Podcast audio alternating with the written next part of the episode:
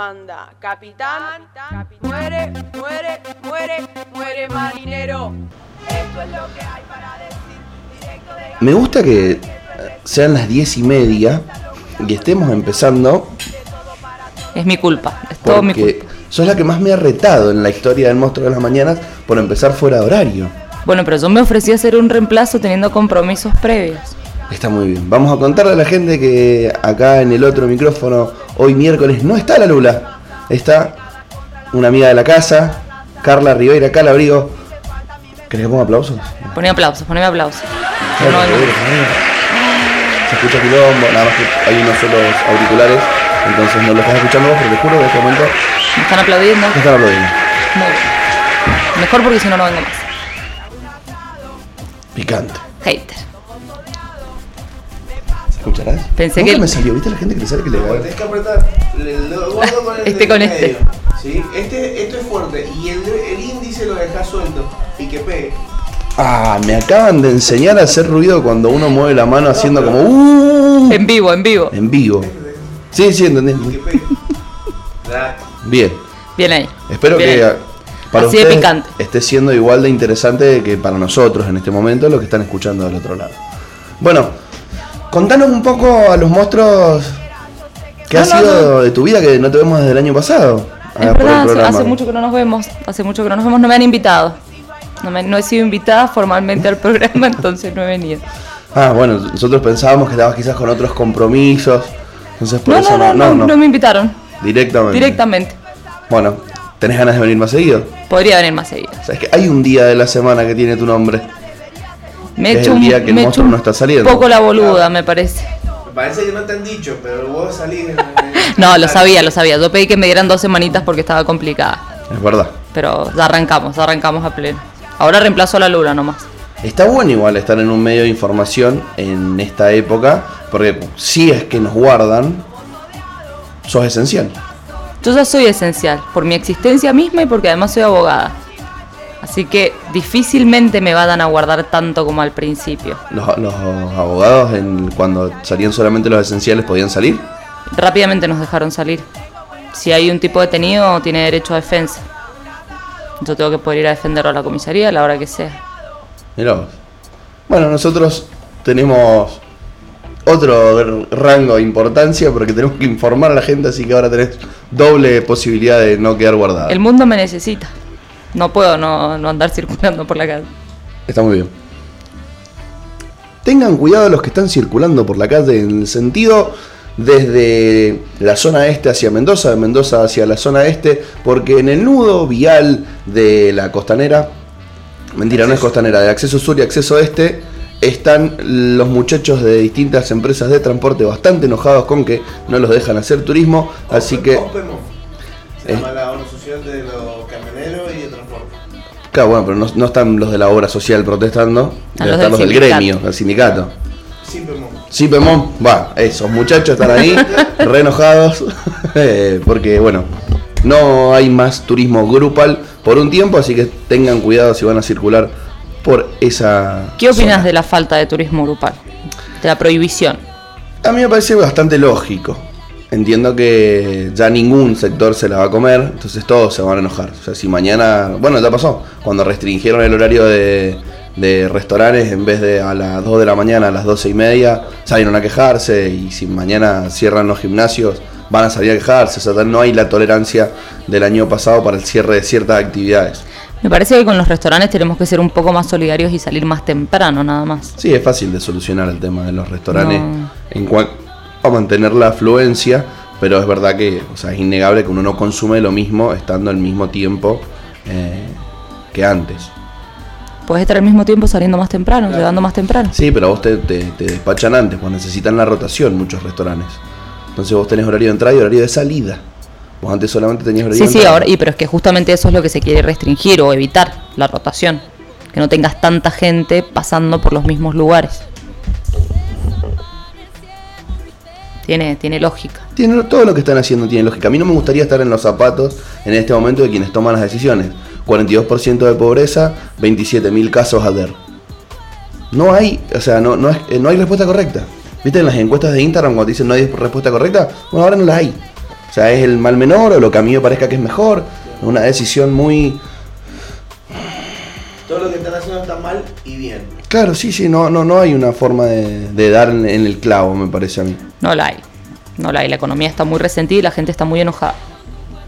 Para Y la realidad es que la economía nos toca a todos. La pandemia hasta que no se te muere alguien cercano, hasta que vos no la pasas mal, hasta que no estás internado, no, muchos no toman conciencia. Tengo un amigo que se contagió por segunda vez. Ya metió do- doble COVID el muchacho. Hizo. Uy, ¿qué pasó con su... con su... ¿cómo le decís vos? Su... Él es por ayer. No, no, su anticuerpo centinela. ¿cómo- IgM. ¿Cómo le llamas? Se el- le murió. El anticuerpo de memoria. El anticuerpo de memoria no, no sir- es como la vacuna. No sirve para que no te contagies, sino que sirve para que la curses más tranqui, para que te dure menos o para que tengas más respuesta inmunológica ante el mismo ataque. Flaqueó. Flaqueó porque se contagió dos veces. Sí, no se puede. dice que esta vez fue, pe- fue peor. Pero Te está matando, te está matando. uno se puede contagiar, hay que ver. Pero es por el. Me parece porque es la nueva cepa. Claro. La nueva cepa ¿eh? más ápera. Capaz que el muchacho le- el hermano mayor del COVID. Es más contagiosa, el- la, la de Manaus tiene mayor índice de contagio, pero menos gravedad, ¿o no? Ah, sí. Eso dicen. O menos índice de mortalidad. saturando 90, 92, dicen que se respiraba. Pará, pero si yo saturo 92 hoy a la mañana. No podés saturar 92 ni un pedo. No podías subir la escalera sin agitarte. Yo saturo 92 un día normal. No, hermano. Si el otro día le compré el oxímetro a mi mamá, me lo puse en el dedo, estaba 92, 93 y estaba manejando. Vos tenés COVID. De nuevo, Pará, loco, eh, anduviste paseando. saturar 92 y lo normal es 98, 97. mi mamá le dio 98 y tenía COVID. ¿Qué te hace vos? El que vos sabés cuánto tenés que saturar vos. Ahora yo García tiene pelotudo. Bueno, nosotros no venimos a hablar del coronavirus hoy. ¿De qué ¿O sí? ven- o- o no sabemos de qué venimos a hablar en realidad. Nos pasó más o menos lo de la Milo. Que anoche a las 12 de la noche se dio cuenta que hoy era miércoles. ¿Lo viste eso? No, Hoy no se pierdan de 12 a 14 milofaciando, que se dio cuenta anoche que hoy era miércoles. Entonces vamos a. veo- Tú vas a ver de qué vamos a hablar en su programa. ah, ya no sabe qué va a ser su programa. ¿No? De 12 a 14. Bueno, tiene todavía dos horitas para armarlo. Una horita. Una horita y 20, Está, está. como para producirlo. He visto gente que produce programas en menos tiempo. Sí. Sin duda, sin duda. Sin duda. Sin duda.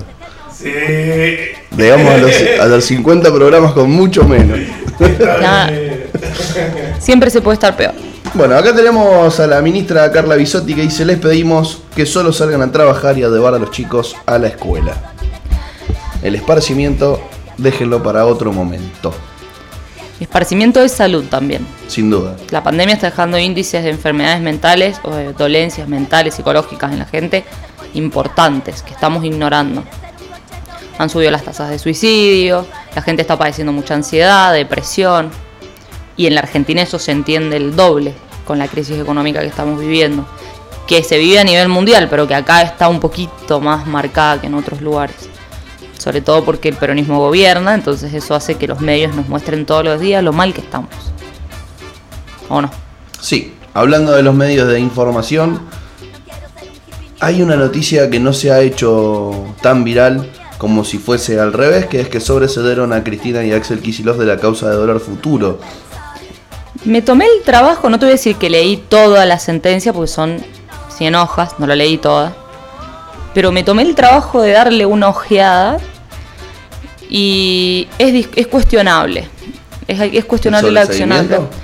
No, no, no, no el sobreseimiento. Yo creo que los tendrían que haber sobreseído hace rato por las mismas causas que ponen en el, en el, en el escrito.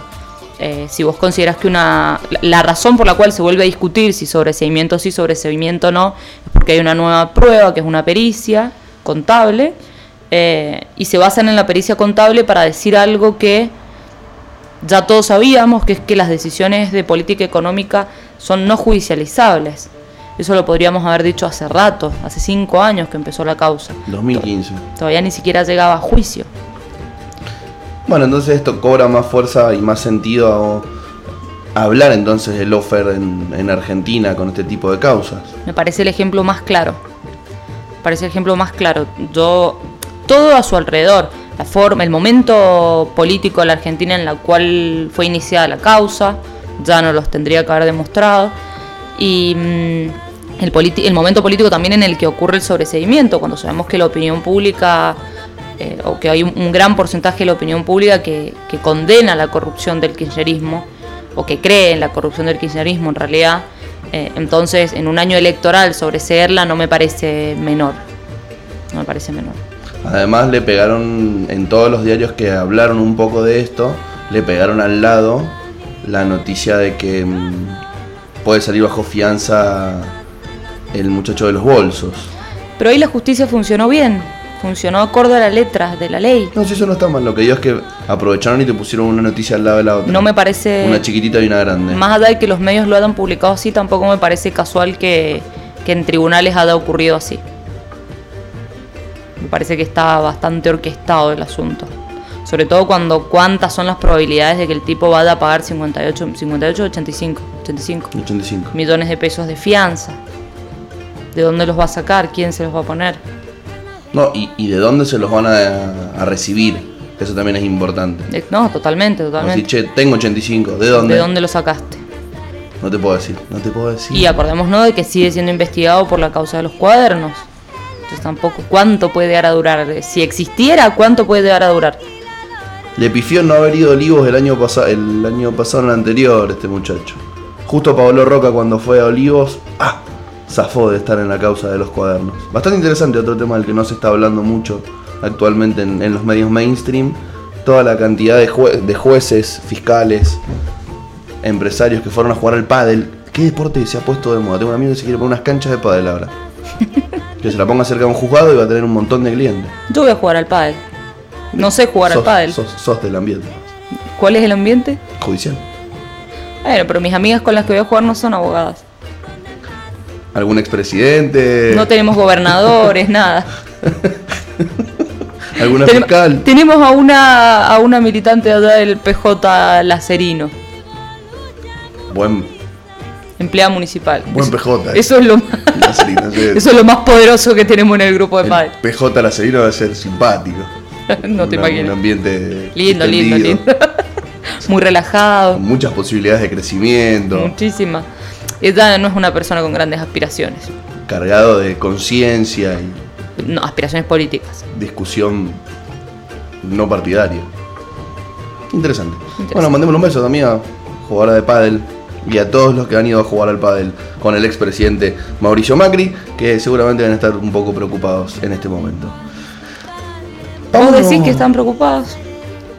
Y un poquito, ¿no? No sé. Yo creo que va a ser la arremetida, así como en su momento eligieron enfrentarse a un sector de la sociedad rural. Para mí ahora el, el enemigo es eh, este sector judicial que se burla de la estatua, de la, esa estatuita que tiene la espada, la balanza y, y está vendada. O sea, tienen los ojos bien abiertos. Me parece que mm, no sé si hay. un- no sé si tienen fortaleza suficiente como para poder enfrentarse a ese sector judicial sin pagar un precio demasiado alto. Y- Vos, vos pensás con cuánto había ganado las elecciones Cristina cuando se puso frente a los medios.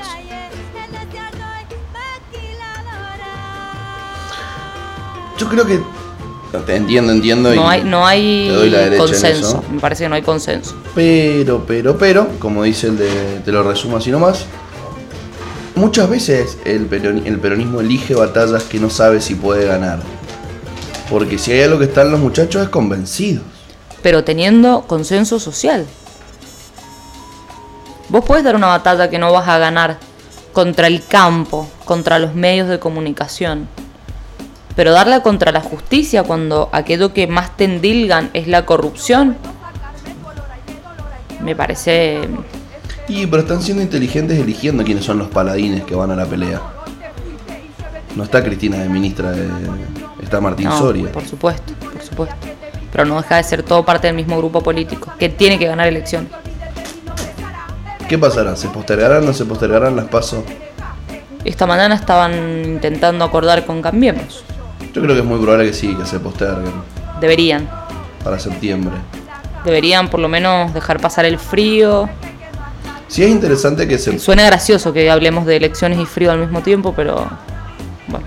Es interesante que no se puede votar en Argentina siendo argentino para una elección argentina, pero sí hace muy poco pudieron votar quienes son peruanos o quienes son ecuatorianos en este nuestro país, porque hubieron elecciones en ambos dos países.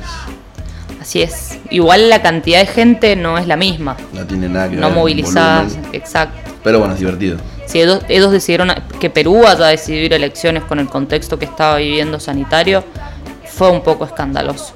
Total, un poquito más, un poquito menos de, inestabilidad política, ¿qué le hace? ¿Sabes cuántos candidatos habían presentado lista para las elecciones presidenciales? 18. A mí me parece que, ah, o sea, no hay manera. O sea, No hay modo. tienen que haber metido gente en las listas como diciendo, che, acá tenemos que tener a alguien. ¿Tu abuela está viva? Sí, ponela, boludo, ponela. Y el candidato que más sacó no llega al 20%. 16, creo, ¿no? No, 19 leí esta 19, mañana. el campesino. 10 zurdo, por cierto. Sí, zurdo. Zurdísimo. tema es que hay que ver qué, qué, mm, porque por ejemplo para quienes no entienden de lo que estamos hablando pero quizá vieron Borgen la serie de Netflix tiene mucho que ver este tipo de democracia con la de este lugar Borgen es una serie si el parlamento no está ni ahí con el presidente vuela en cero coma o sea, por más que elijan un presidentazo si no tiene También va muy de la mano de la inestabilidad política que ellos están viviendo. No es- Perú no es Dinamarca. no no En, en Dinamarca no vuelan los políticos con tanta facilidad como parece ser que ocurriera en Borgen. Eh, me parece que no, no es comparable. Dos vienen con problemas de corrupción severo hace rato. A ver, la candidata que más, eh, la segunda candidata que más votos ha sacado y que aparentemente va al balotaje es la hija del expresidente. Keiko Fujimori se llama la señorita Y una de sus, uno de sus eslogan de campaña ahora es indultar al padre. Cuando hasta las elecciones pasadas decía que no lo iba a hacer, que lo iba a dejar en manos de la justicia. Entonces me parece que no, no están viviendo un buen momento los peruanos. Para quienes no saben, Don Fujimori padre, entre sus tantos delitos, entre sus tantas decisiones oscuras, tomó una que es directamente catalogada como delito de lesa humanidad, que fue castrar, para que lo entiendan en criollo, a más de 300.000 mujeres indígenas y de bajos recursos, sin explicarlo fehacientemente. Fue como una campaña medio rari de salud reproductiva y de repente metió una castración química masiva, catastrófica. Y su hija ahora está segunda en las elecciones defendiendo al padre, porque digamos, podría ser la hija e ir por la otra vereda, ¿no? Pero no. Está dentro del Fujimorismo. Quiero ver este balotaje. Quiero ver este balotaje. Porque. uno- Tercero al que iría la señorita, por cierto. ¿Qué? Es el tercer balotaje al que iría. Porque me parece muy interesante eh, hacer un análisis con el electorado más polarizado. Hoy en el electorado 16, 11, 11, 12, 14, donde no saben ni a quién carajo han votado, pero por lo menos quizá no querían votar ni a uno ni a otro. Esto es medio rari, como si hubieran 22 masas, ¿me entendés? Lo que pasa es que la derecha se dividió. eh, se dividió entre sus dos más grandes referentes y me parece que, que, de ahí a votar a un zurdo hay un abismo. Entonces esos votos un poco probablemente vayan hacia ahí. Es lo más probable que vayan hacia ahí. Yo a mí me preocupa. Me preocupa bastante más lo de Perú que lo de Ecuador. Y Ecuador todavía está pagando el precio de no haberse enfrentado a quienes tenían que hacerlo a tiempo, que le suele pasar a muchas democracias sudamericanas o latinoamericanas en general, que nos cansamos de discutir contra quienes sabemos que no tienen razón y en esa falta de enfrentamiento o en eso de no dejar pasar, o sea, dejamos pasar ante la sociedad cosas que no hay que dejar pasar, terminan haciéndose con el poder nuevamente. Y no son un, un par de meses, son varios años y es bastante heavy. Ecuador viene de cuatro años de un Lenín Moreno que realmente es de lo peor que ha tenido Ecuador y ahora viene Lazo, que es un muñeco que fue el responsable del éxodo masivo de gente de Ecuador a distintos lugares en el feriado bancario, creo que fue en los 90, eh, donde una de sus campañas es menos Estado. O sea, Sí, liberal, liberal. A Dromi tienen ahí. Corte. Era mendocino Dromi, ¿no? Que dijo lo que. de- nada de lo que deba ser estatal permanecerá en manos del Estado. Y la gente aplaudía, quilombo. A Menem tienen ahí. El bancario de Lazo. Peor sentado en el sillón presidencial. Yo, yo estaba esperanzada con esta, con esta vuelta al socialismo, llamémosle, que estaba teniendo Latinoamérica. Y bueno, parece que tendremos que esperar un poquito. Ya no se está dando en bloque como no, antes. no, no, no, no. Hay que estar muy atentos a- al tema porque están en- entendiendo cómo se ganan ciertos espacios de poder y no dejan de tener eh, cierto apoyo popular en muchos sectores oligarcas o cipayos de las distintas sociedades latinoamericanas y también tienen todos los medios de información. Eso te iba a decir. No sé si de es tanto lado. el poder, no, no sé si es que tienen tanto apoyo popular per se, sino como medios de comunicación. Y los medios de comunicación son los que te forman la opinión pública y, y hoy por hoy no hay posibilidad de, de dicotomía en eso. No, no, no tienen la misma llegada a los medios de información que ellos manejan que los que no manejan. ¿Cuánta gente nos está escuchando ahora? Desconozco. Te aseguro que no nos está escuchando la misma cantidad de gente que escucha. Radio Mitre. No, no, vamos acá. A Leuco ni hablar. Bien. Una es media. Grande tu mamá, mi mamá no nos escucha. La otra. es- No nos escucha ni mi mamá. Augusto. El cuñado de Augusto y dos mi mamá. Bien. Bien ahí. Cinco es un. son un programa de nicho. Está, está bien. Estamos empezando. Sí, sí, sí. Te vi que volviste a hacer un. Estoy hablando con el negro, gente. Te vi que volviste a hacer negro una, un- una difusión Una difusión. en WhatsApp. Métanse Monster Geek, Sí. martes de 10 a 12. Bien ahí. Ya tenemos dos programas grabados, ya lo vamos a subir al, a la Spotify. Muy creativo para elegir el nombre. Monster Geek. Sí, como para mantener la esencia. Lo pusimos en inglés. Estamos bien, está bien, está bien, está bien. Que la, gente, que la gente sepa que si se equivoca del día se puede encontrar con otro de los conductores que realidad, tuvo el monstruo. claro, en, en realidad lo que pensé es eh, Monster Inc. Pero Monster Geek. ¿Entendés? Puede ser. Buen juego de palabras. Vos estás para hacer freestyle. Buena barra. No, boludo, soy muy medio tartamudo. Barras, barras, pensalas. Bueno, así que sí, se viene interesante el balotaje en Perú.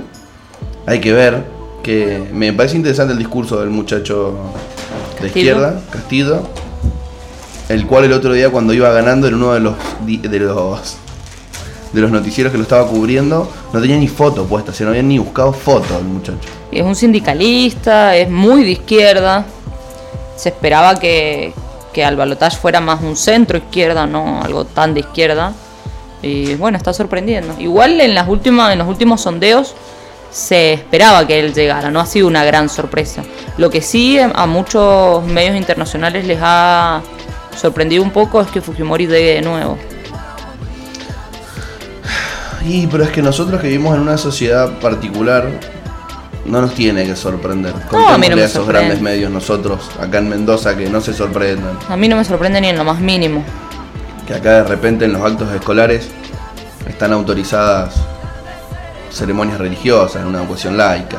Y nos bancamos que nos pusieran a una señorita del Opus Dei como ministro de la Corte sin reunir los requisitos que la Constitución establecía. Ahí tenemos las consecuencias. Entonces no nos tiene que extrañar que Fujimori Daughter, qué buena pronunciación, ¿no? Fujimori Daughter esté ahí eh, encabezando las encuestas para llevarse el segundo lugar en, en Perú.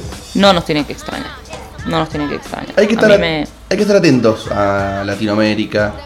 Hay que tener una visión más global. Por ahí la gente que nos escucha dice, ¿por qué carajo hablan de algo que no es, pasa que, acá? es que Argentina es de Europa. Hay que- Entonces a la gente le cuesta. Hay que prestarle atención a lo que pasa cerca. Va a estar interesante también el año que viene Brasil. Uy, Brasil va a estar... Si, si quedan brasileros para el año que viene, eh, las elecciones van a estar interesantes. Son muchísimos. ¿Cuántos se han muerto? Muchos. ¿200.000, 300.000? Desconozco... No, no. Se han muerto más. Tienen 300 millones de personas. Y fíjate, buscá ahí, googleá. ¿Cuánto, ¿Cuántas víctimas por coronavirus tiene, tiene Brasil. Brasil va a necesitar un, un bid en, en términos de salud para, para salir adelante, ¿eh? Solo en términos de salud. Aclaro. A ver, a ver. 360.000 personas se han muerto en Brasil. Catastrófico. Que es el 1% de 300 millones. Es muchísimo. Es el 1. Un- Sí, un poco más. 300.000. Y esos son los informados. 300. Acordate que ellos están teniendo serios problemas con el conteo también. 12 millones de recuperados. Y 13 millones 600 mil casos. Eso informa la OMS. Sí, que es lo que le informa el país. Claro. ¿Confiamos en lo que está informando Brasil respecto de sus muertes? Beto. No confiamos. No confiamos. No confiamos. Los Yo al menos no uh, confío. los otros que están bastante bien en, en cantidad de casos son los muchachos de la India. Picante. Y Divertido. Un país con mucha distribución de la riqueza. sí, sí, Igualitario. Sano. Sano, Sano, con, con un sistema de salud fuerte. Hay mucha posibilidad de ascendencia social. Muchísima. Una, redistribución de la riqueza. Bueno, vamos a ver qué pasa con Brasil el año que viene. Va a estar interesante. Porque acá otro caso de que tiene que ver con algunos que hemos tenido acá. De el, va, acá no, en- a lo largo de y ancho de Latinoamérica, del intento de proscripción de, de un candidato, una fuerza política, que si se presentaba Bolsonaro perdía. O sea, si, si Lula se presentaba en su momento, estamos hablando con un diario que no existe, ni siquiera es el diario del lunes, no existe el diario que estoy leyendo, pero podría haber ganado. Y se va, yo creo que se va a presentar. Se va a Debería. presentar a las elecciones o va a ser un apoyo fuerte a algún candidato. Entonces está un poco grande Lula. Que vaya y, de vice. y un poco cansado.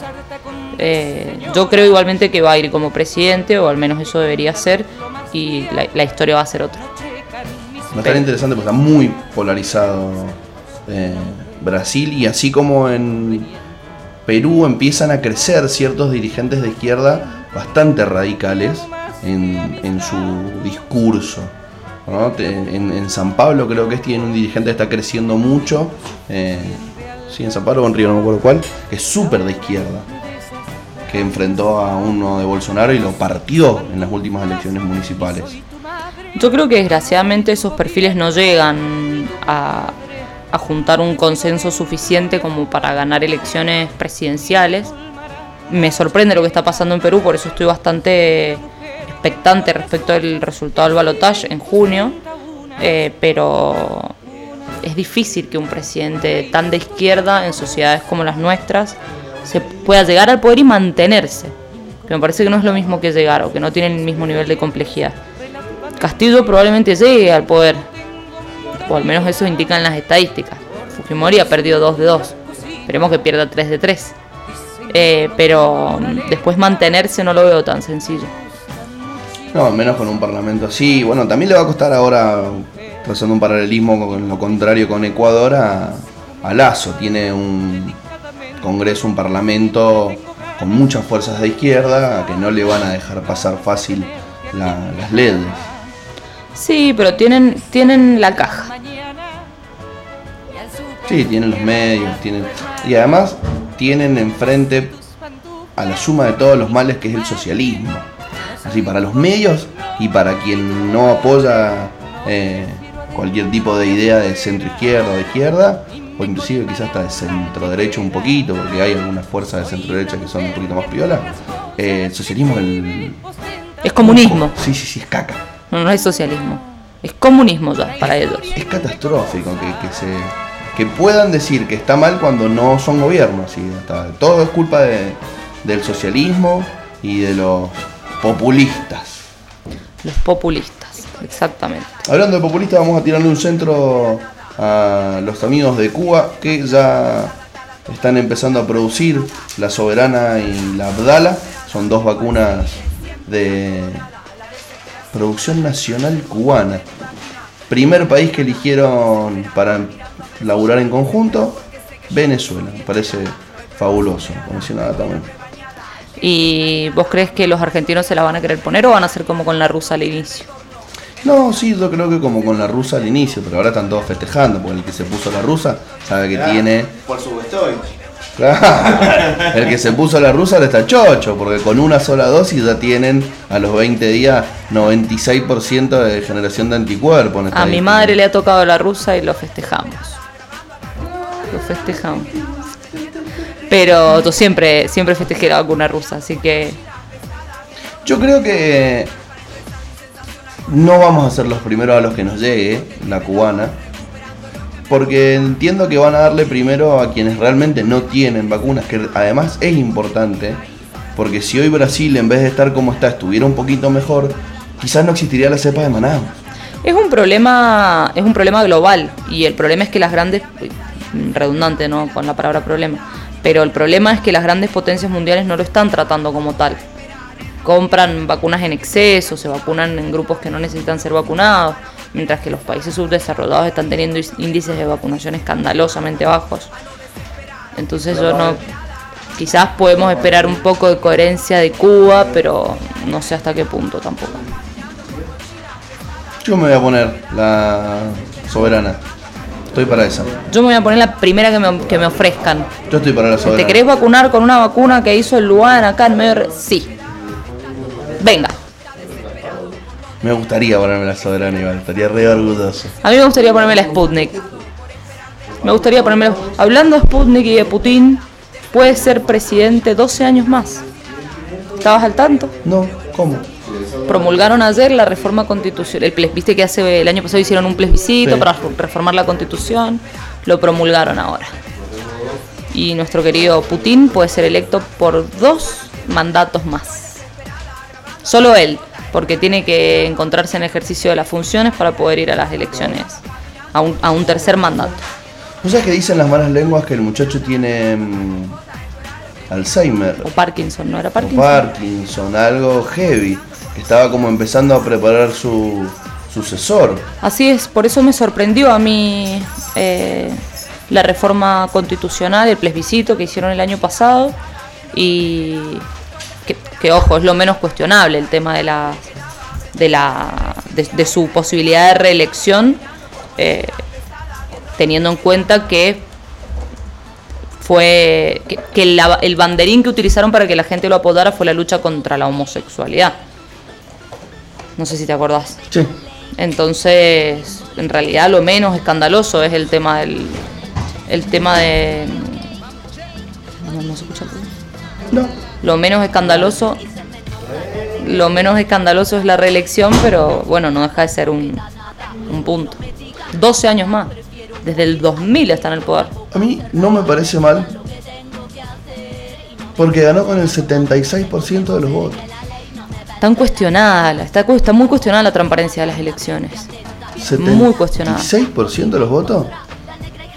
Está muy cuestionada la transparencia de esas elecciones. Es mucho igual, bueno, 70, Además, yo personalmente estoy en contra de las reelecciones.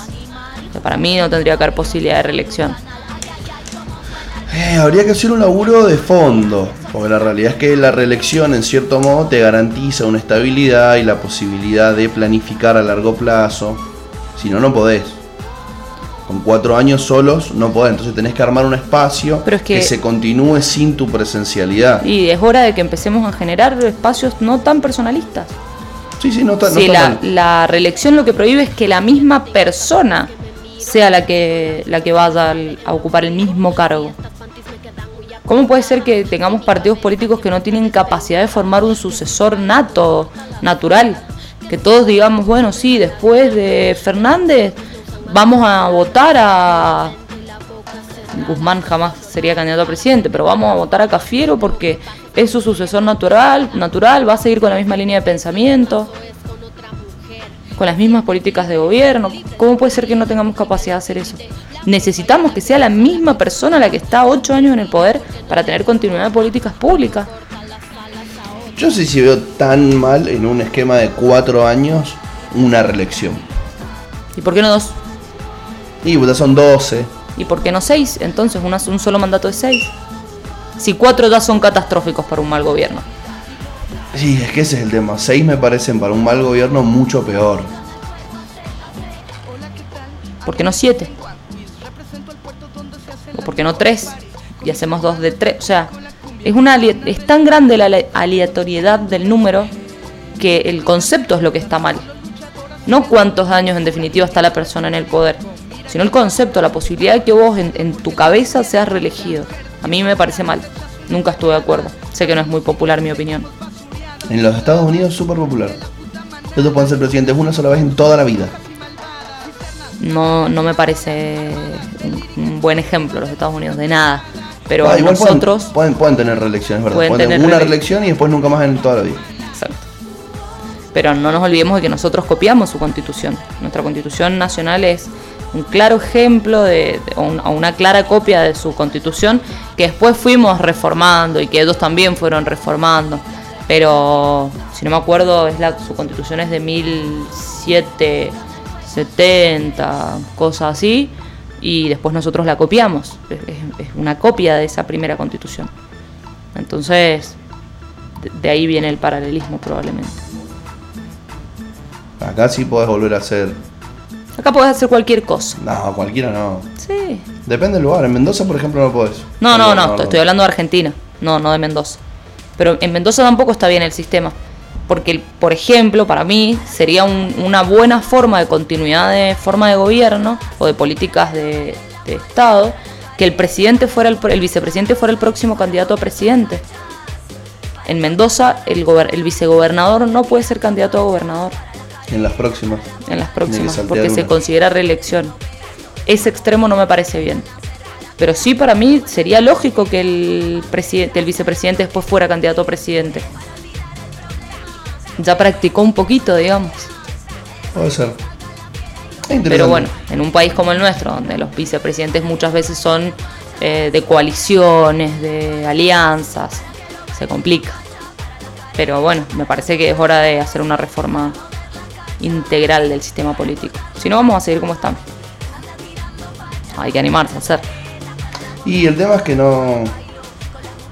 No sé si hay las voluntades. No les conviene, no les conviene. Claramente no les conviene. Por más que les tenga alta estima a varios, en su conjunto no se van a Pero en su conjunto... como- pisar la sábana entre ellos. Los, claro, los políticos en su conjunto no se van a pisar la sábana entre ellos. Aparte, con, con todas las facilidades que hay para sortear esos mecanismos, Pu- Putin es el claro ejemplo, me, me parece absurdo que, que lo sigamos implementando creyendo que cambian algo. A mí la verdad que un muchacho que una paloma le hizo la venia, yo lo voy a bancar firme. ¿Lo vas a bancar aunque condene la homosexualidad Ah, firme? es- eso está muy Ah, mal. Pero si una paloma lo saluda así en un desfile, es muy heavy. Ese flaco, o sea, realmente Es sobrenatural. es sobrenatural. Y es, hay que estar, ¿cuánto lleva? ¿21 años en el poder en Rusia? Aparte, es un personaje sobrenatural para quienes no lo tenemos cerca. O sea, ves la foto de Putin montando un oso, un grizzly, y decís, esto puede ser. Esto- puede haber pasado, yo lo creo. Y sí. ¿Entendés? Después te llega la noticia real de que entrenan belugas como espías. Y que les ponen cámaras y las mandan por el mar. ¿Sabías Pero ten en cuenta que en Rusia siempre han pasado esas cosas. Por eso también tenemos ese preconcepto. Rusia es algo maravilloso para mí. Es algo maravilloso. No llega a ser Oriente del todo. No, no es China. Entonces es- lo sentís más cercano en algún punto. Pero tuvieron a Stalin. Trotsky. ¿Cómo no van a tener un Putin?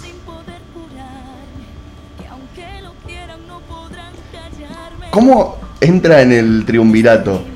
No, no, no, no, no, no porque tengan coincidencias ideológicas, Ah. sino como personajes que vos decís, si existió Stalin, si existió Trotsky, puede existir Putin. Trotsky no llegó muy lejos igual.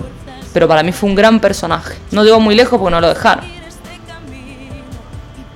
La de escuchar Nicolás del Caño se muere. No, no lo dejaron, no lo dejaron. Yo lo quiero. Y sí. ¿Por qué sí? Y porque sí, porque es un personaje que uno romantiza. Claro, No por a supuesto. lado, como che, puta, Lo podemos romantizar. este era el mejor. Eh, eh, no de deja de ser un mártir de, de, de la, de la contrarrevolución. No de la contrarrevolución, de la revolución. De lo que pasó adentro de ellos mismos. Me, me parece fantástico. Era menchevique el muchacho, ¿no? Sí, Sí, lo, lo pobre. lo- ¿Vos has visto lo que es Siberia? ¿Sabes lo que es Siberia? Sí, sí. Lo mandaron a Siberia, después lo mandaron a Turquía, terminó en México, O en Cuba. o en Cuba, No sabemos. no sabemos. Acá, ¿qué tenemos como para mandar gente lejos? Martín García, nada más, ¿no? Claro, ¿Se sigue usando Martín García? creo que no. No, espero que no. Habría que ir a la isla de Martín García a ver qué hay. ¿Será como un Alcatraz? No sé, aquí podés ir. Me gustaría conocer la isla de Martín García. ¿Dónde queda? Ahí estuvo Perón, Sí, estuvo, pero un ratito. no tengo ni la menor idea.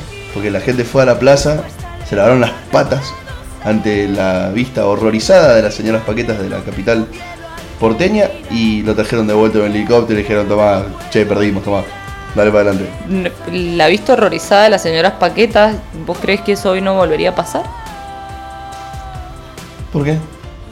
No estaría, no, no- ¿Vos crees que no miran horrorizadas las señoras Paquetas lo que pasa? Y pero ahora somos mucho más también. Ganó Macri en las elecciones anteriores a estas, ¿eh? Sí. Yo en eso tengo una opinión jugada. No hay que tener plata para creerse señora Paqueta. Las perdimos a propósito. Yo creo lo mismo. Ya lo hemos discutido, eh, fuera, Fuera de la radio. Off the record, esa. pero yo creo lo mismo. Nos dejan escuchar nuestros amigos los miradas y se van a escandalizar. ¿Nos estarán escuchando? Lo dudo. Ni los miradas no deben estar Pero pueden escuchar el podcast después. Hay mucha gente que escucha este podcast.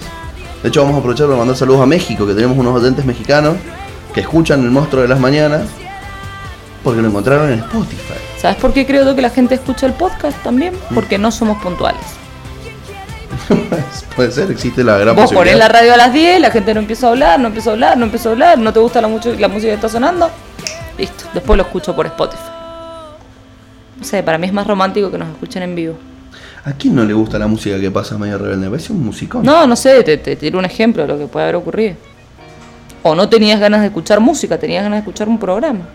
Vos sabés que me he acostumbrado al, al termo de litro y medio y lo cortito que se me hizo esta mateada fue ¿No te- cortita, ¿No ¿ah? te pasó lo mismo? Me pasó lo mismo. Me pasó lo mismo. Me acostumbré a un termo más grande y se me hizo corto. Aparte no nos los llenó bien el negro porque le cortaron el gas. Claro, es- ay, claro, no podemos tomar de vuelta. No podemos preparar hasta más. que no vuelva el gas. No, no va a volver el gas. No. Mañana, O pasado, no saber, viste cómo son los muchachos de los servicios públicos. Ecogas. Negro va a estar sin gas, va a dar Dios a saber hasta cuándo. Bueno, no comen acá. No comen acá. Comen en sus respectivos restaurantes los cocineros que viven en este hogar. No comen acá. Así que no creo que lo sufran demasiado. Y no tienen pava eléctrica. No tienen pava eléctrica, al igual que su humilde servidor que les habla de este lado, tampoco creen las pavas El eléctricas. fundamentalista. Yo te iba a regalar una pava eléctrica. Sí creo en las pavas No, eléctricas. la perdiste. me voy a escuchar en Narigón, me va a esperar en la casa y me va a dar un tiro. Le, le- le voy a avisar, le voy a mandar un mensaje, le voy a decir, Narigón, yo les iba a regalar una pava eléctrica porque esa pava que tienen me escandaliza. Y el, el uno quiso. La limpié. Ahora no te escandaliza tanto, ¿no? No la he visto limpia. Hace mucho no voy. ¿Vacunas chinas sirven o no sirven? Vamos a hacer la contracara de los medios de información en los cuales trabaja Viviana Canosa. Y vamos a decirle a la gente que no es lo mismo Sinovac que Sinopharm, por más que puedan venir del mismo país Porque suenen parecidos. o que suenen parecidos. Una es la que estamos aplicando acá y la otra es la que están aplicando en Chile y Uruguay, que están bastante más complicados que nosotros en cuanto a los índices de efectividad de esa vacuna. Ahora, ¿no crees que hubiera sido conveniente vacunar por, por lo menos a las poblaciones que no somos tan riesgosas con una vacuna no tan efectiva para vacunarnos más rápido? El tema es que las menos efectivas que hay piden cosas medio locas para ser compradas y adquiridas. Lo bueno es que ahora Rodolfo, si quiere, puede poner a la Concagua en garantía y pedir Pfizer y vacunar a diestra y siniestra. Total, ¿cuánto vamos a la Concagua? Podemos perderlo. Puede haber una embajadita de algo. ¿De dónde es Pfizer? No sé, Bueno, del ¿No país que está, una embajadita. Si ya se quedaron con las Malvinas, se queden con la Concagua. Total, nos vacunen a todos y puedan seguir yendo a las clandestinas tranquilos. O directamente ganar los boliches, si ya están todos vacunados. Ya están abiertos los boliches. Yo conozco a uno que se fue de gira hace no tanto. ¿O no? Yo también conozco algunos. ¿Viste? Ahora están de día. Eh, la gente cuando quiere enfiestarse se enfiesta. Me gustó mucho hablando de decisiones, lo que dijo, no sé si fue esta mañana o ayer, eh, el gabinete del Presi, que dijo, nosotros no vamos a restringir 15 días 100% ninguna actividad. No sé por qué están diciendo que alguien piensa que si ustedes lo quieren hacer, háganlo y háganse cargo. Me parece que, está, que, que es respetar el federalismo, por un lado, eh, y que es algo que hace rato la nación tendría que haber hecho eh, como inteligencia política, me parece muy bien. que es patear un poquito la pelota para que los gobernadores se empiecen a ser responsables de las decisiones. Porque acá en Mendoza fue muy claro. Suárez eh, se quejaba por las restricciones nacionales y en algún que otro caso las restricciones provinciales fueron más severas que las nacionales todavía, como ocurrió con las reuniones familiares o con las reuniones al aire libre. Entonces me, me parece inteligente pasarle un poquito la pelota a los gobernadores, inteligente y republicano, además, fe- no republicano, federal. Es una, un- un- una buena forma de respetar el federalismo que se supone que tenemos. Va a estar divertido. Va a estar interesante este año, va a ser un año divertido. Además, yo creo que si a Guzmán le vuelven a cerrar todo de nuevo, cuelga la corbata, se toma un avión y se vuelve a Estados Unidos. A mí me llama la atención una noticia que, bueno, yo soy eh, de un equipo muy marcado no, Filo, estoy, filo kirchnerista, digo. y no estoy hablando de fútbol, pero ¿qué hace Martín Guzmán en el Vaticano con Francisco? ¿A qué van? ¿A por qué se reúnen? ¿Qué buscan? ¿Qué charlan? ¿Será de San Lorenzo Martín Guzmán? ¿De qué, de a qué van? Yo iría al Vaticano si me invitan. Bueno, pero para conocer la histórica, por, porque, porque puede ser bonito y está bien No, me parece, me parece que no hay que negar el peso político que tiene, el, que tiene la iglesia en Argentina. Me parece que no hay que negarlo. Está bien, pero es, es una influencia. O sea, el flaco, ¿qué está haciendo Martín Guzmán? Le cuento a la gente que está de gira por Europa buscando apoyo de quienes son eh, holdings, tenedores de, de nuestros bonos de deuda para llegar a un acuerdo a- para la reestructuración de la misma. ¿Vos te acordás, vos sabés Onda, che, Francisco, me hace el aguante, vos lo conocés a estos de Agriesa, sí, llamalo. El Vaticano, Así, el así. Vaticano es uno de los mayores inversores, inversores de la mayoría de los holdings importantes a nivel mundial. Eso es algo de lo que no hay que olvidarse. Y no hay mucha transparencia respecto de cuáles integran y cuáles no. Entonces no me parece tampoco tan descabellado que Guzmán esté visitando el Vaticano. Muy bien, eso. La ciudad-estado con el mayor PBI del mundo, además, es accionista de los principales holdings a nivel mundial. Y nosotros nos quejamos los judíos.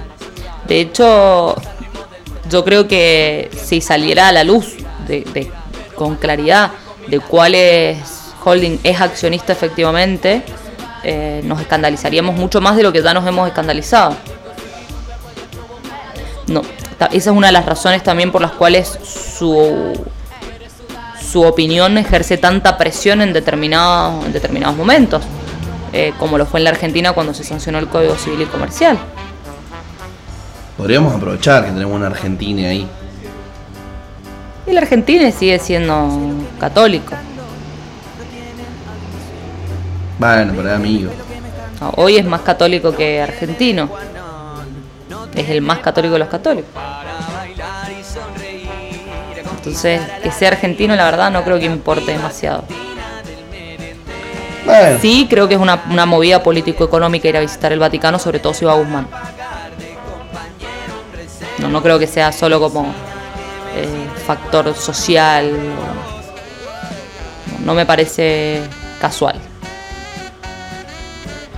Acá tengo una noticia que no tiene nada que ver, pero solamente lo voy a decir porque me parece divertido.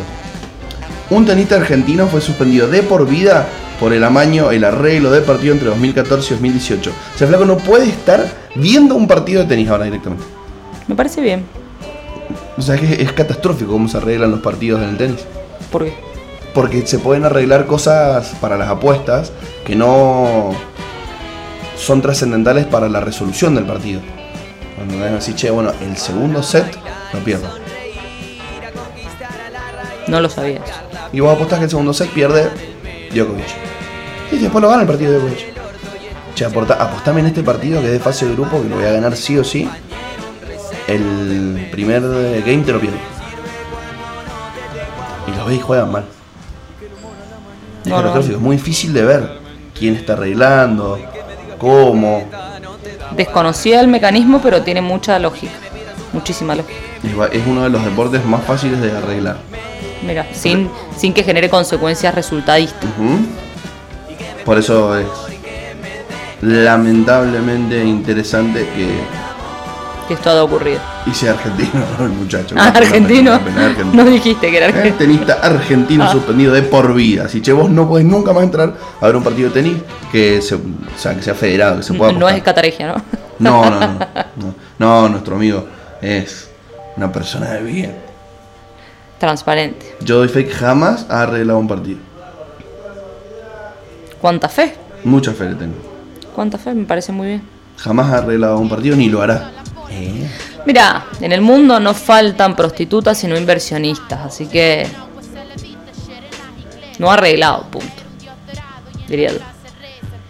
Bueno, lo otro es solamente una protección personal de la estima que yo le tengo a mi queridísimo amigo Rodrigo. Ya te dije, faltan inversionistas. Gran película esa. Gran película. ¿Qué estás viendo últimamente?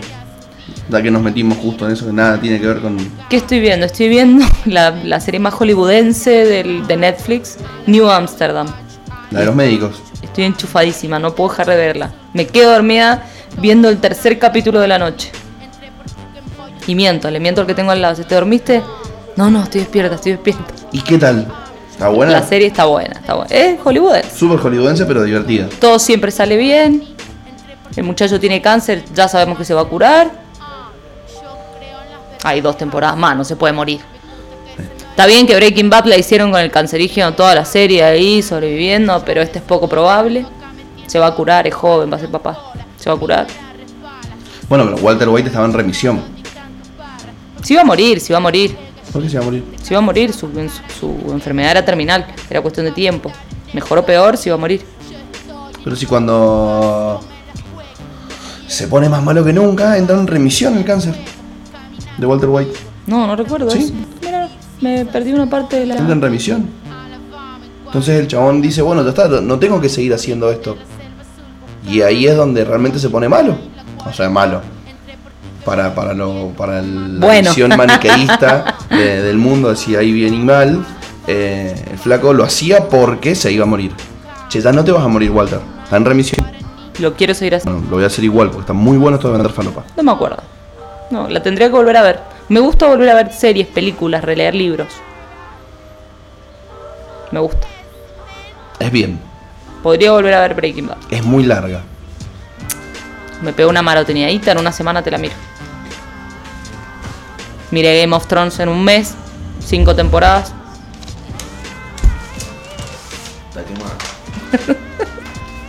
No duermo mucho. Y, acá- y estaba viendo otra que se llamaba Ares y me pareció un bodrio. Hades. Ares. Ares. Ares, como el dios de la Como- guerra. Como el dios de la guerra. Como el buscador de nuestra época. Uh, qué buena onda. Te descargabas tres canciones, 45 virus, una película porno y un juego.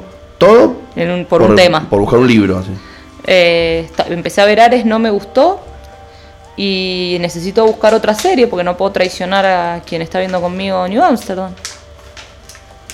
No deberías. Lo merece por momentos, pero bueno, no debería. ¿Qué hay que hacer para merecer que te, que te vean una serie sin voz?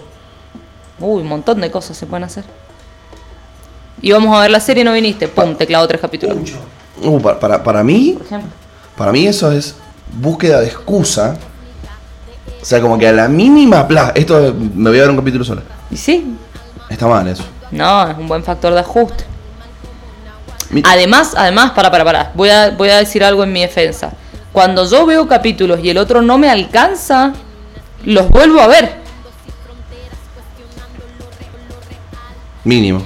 Soy una traidora con código. Está muy bien. Además, yo el que avisa no traiciona. Es verdad. Todo aquel que empieza a ver una serie conmigo, yo le digo, mira, mi fidelidad tiene un límite, las series.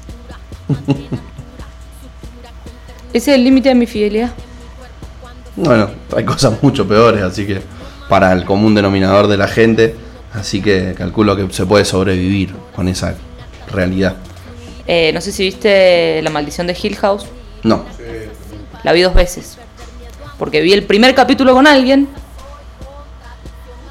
y después me vi toda la serie en dos días. Y no me animé a decirle a ese alguien que ya la había visto entera, entonces la volví a ver. Y ya no me asustó tanto, no fue tan divertido. Pero bueno, ¿por qué viste algo de susto? porque fue buenísima. Hill House, deberías verla. Jamás voy a ver algo de susto, me parece que no ¿De tiene susto? sentido. De susto. De susto. Pero Hill House tiene pocos momentos de susto. ¿Es de terror? Dice terror en Netflix cuando vos ves género, terror, no la voy a ver. Es un poco de suspenso, más que terror, y la historia es divertida, interesante. ¿Sabes qué hay dónde hay suspenso? En la vida cotidiana. No hay tanto suspenso. En la vida económica y financiera Ay, de sí. cada adulto hay suspenso. Ahí hay terror, me parece.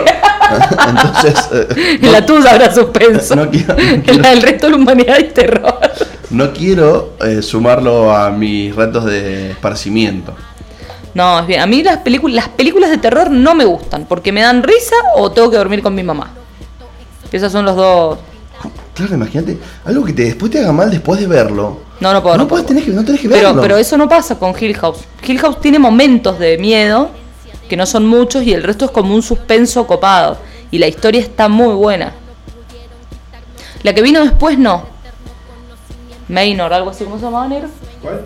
La maldición de Maynor, Maynor, no sé qué. No lo he visto eso. Ñe. Bueno, vamos a tirar unas pequeñas últimas noticias como para terminar con nuestro análisis coyuntural de esta semana. Don Biden, el presidente de Estados Unidos, le mandó una carta a Alberto Fernández, Muy amistosa. muy amistosa, destacando el compromiso de Argentina en la lucha por el control de la situación de pandemia. Bien, ¿no? Muy bien, muy Interesante. bien. Eh, a tono con lo que está haciendo en Estados Unidos con la vacunación. ¿Para qué le habrá mandado a ¿Por qué? Buena onda, che, mirá que bien lo que está haciendo Argentina, mandémosle una carta. Sí, un presidente con coronavirus no es un dato menor. Me parece un buen gesto diplomático. Ya nos vendrán a pegar una buena sacudida con algo.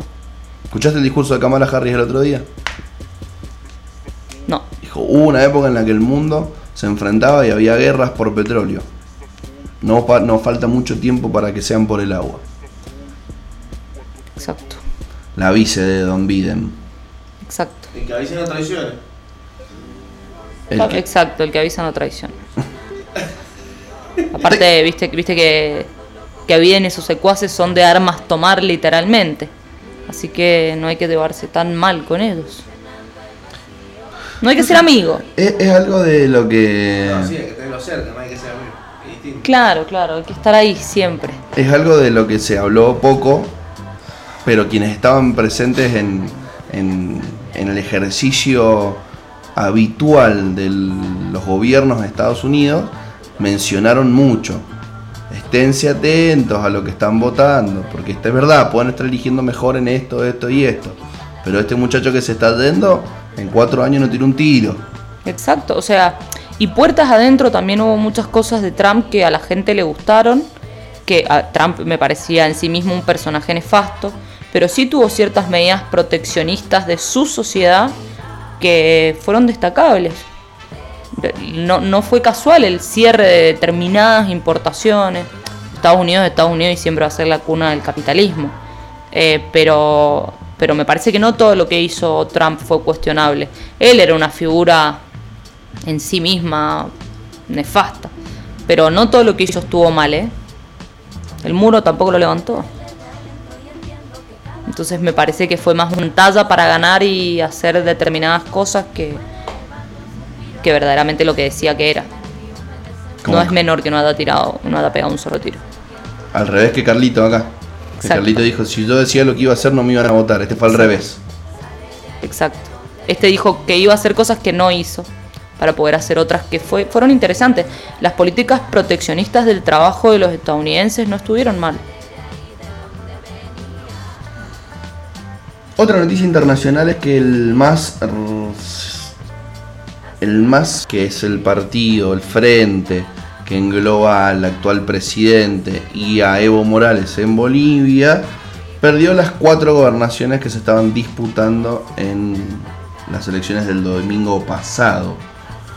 Evo Morales dijo que se viene una etapa de evaluaciones internas y reestructuración de puertas adentro porque perdieron en La Paz, Tarija, Pando y Chuquisaca. También pensemos Heavy. por qué ganó, eh, por qué ganaron, por qué ganó el MAS de nuevo en, en Bolivia. Y pues realmente en, en líneas generales no fue un mal gobierno No, para no. sus ciudadanos el de Evo Morales. Por supuesto, pero esa, esa vuelta al poder tan abrupta me parece que también se dio como respuesta a lo que le hicieron a Evo Morales. Como que se fueron de mambo y generaron un efecto inverso al que querían. ¿Me explico? Sí, sí. Creo que le regalaron un poco la vuelta al poder en eso. Entonces, bueno, en algún momento tenía que depurar. Sí, está bueno que de vez en cuando hayan algunas algunos tirones de oreja para que se reestructuren. Sí, creo que tenía que pasar. Insisto, estemos atentos a Latinoamérica, no dejemos de leer de vez en cuando algún diario que nos cope o buscar algún periodista que nos cope o O escuchar medio rebelde. escuchar medio rebelde. Cerramos con algunas efemérides del 14 de abril. Te escucho. En 1986 murió Simone de Beauvoir en París a los 78 años, que acuñó una frase interesante que me gustaría que vos como mujer la analices. Dijo, uno no nace siendo mujer, se hace. Y sí, Simón era de las primeras feministas, letrada. Y, y nadie nace siendo algo. Nacemos con un sexo biológico nada más. Después vos elegís qué querés ser y hacerte. Qué vanguardista, ¿no? O sea, se murió en el Lo era, 86. lo era, lo era, era muy vanguardista. Era muy vanguardista. Ella y su marido. Hay que prestarle atención a personajes de la historia para elegir bien los ídolos, ¿no? Poco de lo que el feminismo está diciendo ahora no fue dicho por Simón en su momento. Creo que esa es una de las críticas que le cabe al movimiento en algunos sectores, que es la falta de formación. Hay una falta de formación, en algunos sectores hay falta de formación. Entonces, estamos repitiendo lo que ya se dijo como si fueran cosas muy nuevas y novedosas, sin reconocer que ya se dijo y que no es tan nuevo ni novedoso. ¿Sabes qué pasó también un día como hoy? ¿Qué pasó? Se hundió el Titanic. Un día como hoy se hundió el Titanic. Y Jack murió en la tabla, abajo de la tabla. Que la pregunta con la que siempre vamos a tener que convivir es, ¿entraba o no entraba en la tabla? Entraba pero se hundía. ¿Vos decís? Quiero creer eso. Está bien. No te lo voy a discutir. Si querés creer eso y suspiraste, es como si te lo debato, te doy un fundamento físico de que hubieran entrado los hubieran muerto, como hubiera sido más triste porque sería una hija de puta. ¿Sabes la culpa con la que debe vivir esa mujer? Debe haber vivido, porque ya.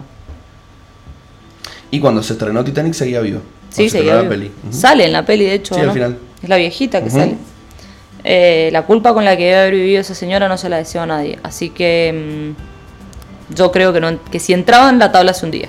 Eso, Lady, don't worry. You could do nothing for Leonardo DiCaprio in that time. No era Leonardo DiCaprio, pero No pudo, no pudo. quien haya sido. Bueno, ¿cómo Esas fue? son todas nuestras efemérides.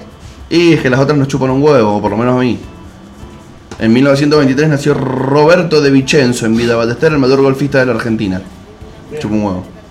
14 de abril de 1931 se proclamó, se proclamó la Segunda República en España. Bueno, gran. el día de Kinesiólogo. Las fuerzas republicanas habían logrado la victoria rotunda dos días antes de las elecciones que siguieron al final de la dictadura de Miguel Primo de Rivera y el rey Alfonso XIII abandona el país. Y le abren paso a nuestro queridísimo Frank. Ese efeméride no puede chuparte un huevo. No, Ah, menos mal. Ayer fue el día del kinesiólogo. Vamos a mandarle un beso a, lo- a los kinesiólogos que conozcamos. Yo no sé cuántos, con- conozco una nada más creo. Yo no conozco ningún la kinesiólogo. mica Conozco un kinesiólogo. A la Mica Carletti le voy a mandar un beso. Un kinesiólogo. Lautarito Aguirre. Beso también eso. Besos para él, que seguro no está escuchando. 1978 muere el periodista Dante Panzeri a los 56 años. Eh, El muchacho se destacó en el gráfico, del cual llegó a ser director, y dejó dos libros, Fútbol, Dinámica de lo Impensado y Burguesía y Gangsterismo en el Deporte. Apa. Esa noticia sí que nos chupa un huevo. ¡Ey, divertido igual ese libro! Dice ¿De divertido. qué hablará? De Grondona. ¿De qué, de qué hablará? Ay. 50% y un 80% Grondona. Bueno, este muchacho fue al momento de su muerte un crítico total de la Organización Mundial, no, de la Organización del Mundial del 78, que comenzó poco tiempo después de su muerte. Así que debe haber sido un gozo interesante. El golfista no me interesa, pero de este, Este Sí. nos interesa más que, que la noticia de España, que la efemería de España. no, que el golfista. No, no, veo que también que la efemería de España. Le estamos dedicando más micrófono. Eh, ¿Qué? ¿Cómo, ¿Cómo me da? Hoy me he levantado, hoy me he La- la levantado. ¿Has- vuelto-. Has vuelto, El gato es mío. has vuelto combativa. He vuelto combativa. He vuelto combativa, soy combativa. ¿Cómo te has sentado esta vuelta al monstruo de las mañanas? Muy bien, Muy bien, muy bien. No me gusta haber llegado tarde. pero estás contenta de haber vuelto. Estoy contenta de haber vuelto. Nunca me fui. Perdón, Ya he vuelto a estar de ese lado del micrófono. o me echaste. No, no, jamás. Te hemos visto participar de, de algunas peñas. de- de- quizás has cambiado de sector en medio rebelde. Solo me dedico a escabiar ahora. escabiar y comer. De columnista borracho. Vamos a mandarle un beso a Lula, que nos tiene que estar escuchando probablemente en este momento, mientras estudia. Y el miércoles que viene también vamos a tener que reemplazarla, así que pensemos qué vamos a hacer. Lulita, te prometo que después te vuelvo a entregar el micrófono. Tenemos siete días para hacer algo Como la gente. como la gente. Y lo vamos a terminar organizando en tres WhatsApp. El tema de la gente me parece muy interesante. ¿Qué tema? De decir como la gente, el hashtag la gente, ¿viste? Como la gente, Como la gente. ¿Cómo que gente? Hay gente de mierda. No, bueno, sí, ¿Cómo se programa? ¿Mierda? Como Dios manda, también. Una mierda esa forma de decirlo. bueno, pero eso más o menos. Dios mandó a matar un montón de gente. Pero todo No, por algo. no, pero, pero Dios todo no por algo copado. Sí, sí, Dios- sí, sí. No, no, no. Dios le dijo a Abraham que matara al pibe. Que el hombre, que el hombre haya interpretado que Dios supuestamente le había dicho otra cosa. Tenemos un credente, que tenemos un credente acá. La mano del hombre que cree en la misericordia todo. eterna de Dios. ¿Entendés? No sabemos si Dios existe. O si Dios como una Ah, yo estoy convencida de que Dios existe. Sí, pero como una fuerza sobrenatural, pero le chupó un huevo, le chupamos un huevo a nosotros. Le chupamos un huevo. Se puso resotérico. ¿Qué pasó, imaginate ¿Por que qué siempre pasa esto cuando termina el monstruo, boludo? Vos imaginate que, No sabemos apagar el micrófono a tiempo. ¿Por que qué un pasa ente súper poderoso, omnipotente, le importemos. No, no, no, eso no pasa. No pasa. Y, y No, no hay forma. ¿Cómo A mí me justifica? un huevo. si fueras Dios, Claro, es como si tuviese, no sé, una granjita de hormigas. Que se maten entre ellas. Le voy a dar de comer de cuando. Para poder seguir divirtiéndome. Qué aburrido. Mirá, Es malévolo, Dios. Libre albedrío se llama. es malévolo, Es ¿viste? malévolo. Bueno, y así con esta pequeña carga esotérica, dejando más dudas que respuestas, Los dejamos ir con Dios. los dejamos, vayan con Dios. Y que tengan una maravillosa semana desde donde sea que nos estén escuchando. Yo digo hasta el gracias. miércoles que viene. Muchísimas gracias por acompañarnos hoy. A vos te estoy diciendo.